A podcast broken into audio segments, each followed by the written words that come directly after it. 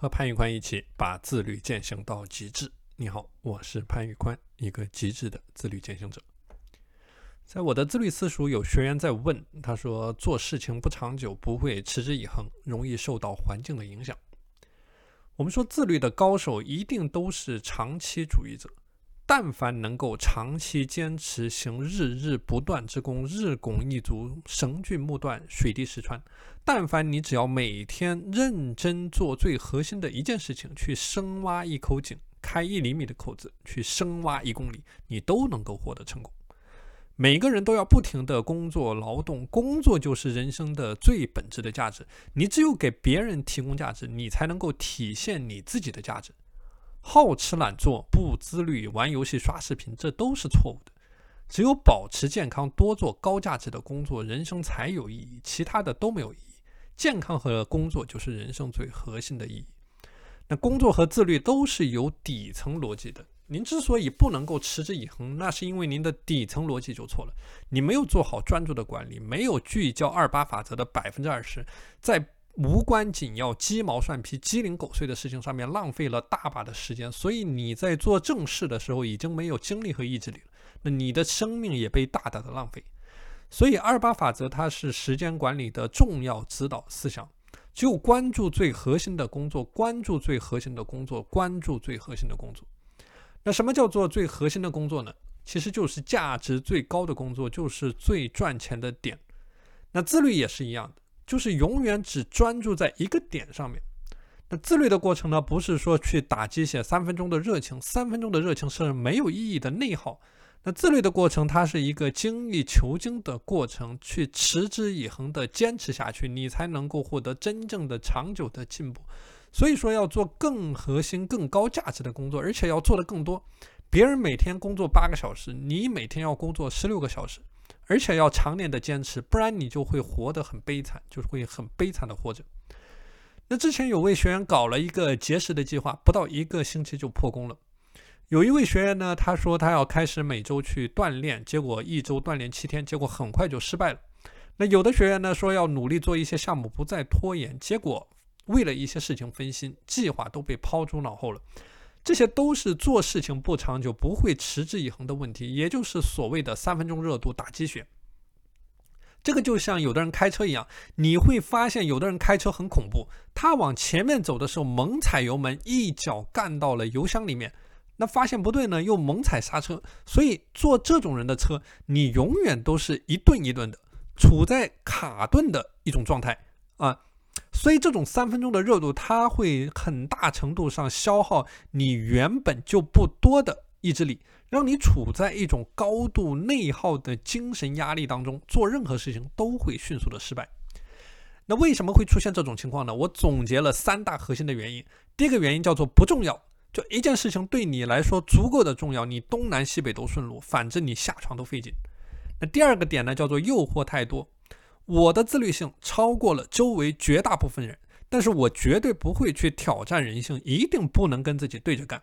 就像你想减食节食的时候，你在旁边放一块巧克力蛋糕；你想学习的时候，你躺在床上旁边还放个手机，那你自律的成功的概率将大大的降低。那第三呢，叫做阻碍太大。就当你做一件事情的时候太麻烦，你的大脑启动成本将会无限的升高。比如说，我要践行健康的饮食，我还要做个番茄炒蛋，我要洗番茄，我要切番茄，我要炒番茄，我要洗碗，太麻烦了。做这件事情的隐藏成本大大的增加，那你成功的概率也会随之下降。所以，怎么样才能解决这些问题呢？我为你总结了我实战过程当中用到的四个方法。这些方法在很多自律的细节上帮我实现了极致的自律。比如说，坚持多年，每周工作时间保持在八十个小时，不玩游戏，不刷手机，规律作息，规律饮食，身材保持极好，BMI 指数常年在十八点六。如果你想要跟更系统的跟随我学习如何做到极致自律和高效时间管理的秘密，你可以告诉我。OK，那这四个方法，第一个方法叫做去摆脱及时的享乐。就千万不要沉迷在及时享乐的快感当中，这种快感会让你更加的难受。很多人无法持之以恒的做事，因为他贪吃、贪睡、贪图身体的享乐，狂刷视频、狂玩游戏。这些事情能够让你瞬间感觉很爽、爽爆，有种飘飘然的感觉。那这在心理学上有种术语叫做及时满足。最大的特点就是说，这种快感褪去之后，你会感到加倍的空虚、迷茫、焦虑、不知所措、无言以对。为什么出现这种情况呢？就是因为你大脑获得的多巴胺有着边际递减的效应，一旦你的身体、大脑适应了这种快乐，你的阈值会升高，你需要更多的刺激才能获得同样的快乐。比如说，你之前刷一个小时的视频，获得了一百分的快乐，那随后你要刷两个小时，你才能够获得同样的快乐。你的大脑就像一个小孩，你越是放纵他，他的脾气变得越差，变得更加的敏感易怒，就会更加追求更刺激出格的事情。那更重要的是，当你在沉迷了之后，就算下一次你原封不动的照做一遍，你也无法获得同等的快乐。所以，最好的方法就是不要去启动及时满足的刺激，宁愿平平淡淡，也不要去饮鸩止渴。那第二个方面呢，叫做去享受不确定和不适感。我最开始进行饮食管理的时候，非常的不适应。后来在我不断学习的过程当中，我了解到了去适度保持饥饿，居然能够给我的身体带来这么多的好处，去增强免疫，去促进细胞的自噬，降低血糖。我就开始喜欢上了这种感觉，那自然而然就能够很轻松的执行下去。你之所以做不到自律，就是因为不断去逃避不确定性。这个世界上没有什么是确定的，确定的就是在你的舒适圈之内的事。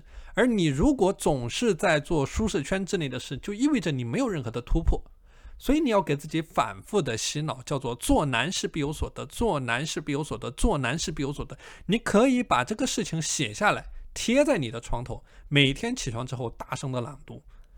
我们讲日常的平淡能够杀灭所有的志气。你如果不去做困难的事情，你如果不去做没有做过的事情，你很快就会被舒适圈里面的各种平淡彻底所淹没。所以你唯一能做的就是不断去学习，不断去提高，不断去自我挑战，而且享受自律的不确定性与不适感。没有挑战，你就要创造挑战。唯有如此，你才能够真正的持之以恒的做好一件事情。就一定要做更难的事情，简单的事情谁都会做。你觉得难，意味着别人也觉得难；你觉得容易，别人也觉得容易。那凭什么能够轮到你？那第三个方面呢，叫做给自己设限，就说做任何事情都要给自己设限，立规矩。比如你说我在晚上七点之后不吃任何东西，我在晚上九点之后不看手机。一旦你设定了严格的界限，你就会发现你要找借口突破这些界限，你会经过剧烈的思想斗争，而不会轻而易举不付出任何代价去做。那么即使你不能够确保每一件事情都能够做成，但是你总体自律成功的概率将大大增加。这一条比较适合自律性还在比较差的状态的学员。我刚开始也是这样做的，后来随着一个又一个自律的微习惯的形成，我已经不需要这些条条框框再去约束自己。那比如说每天勤奋工作已经成了我的生活的习惯，你让我每天不去工作，我会觉得浑身的难受。所以你会发现，你可以通过给你自己立规矩，让你进入到自律这条赛道。而一旦你全速前进之后，你会融会贯通，惯性会推动着你高速前进，不再消耗你的意志力，你能够自然而然的把这件事情给完成。那第四个方面呢，叫做时间的管理。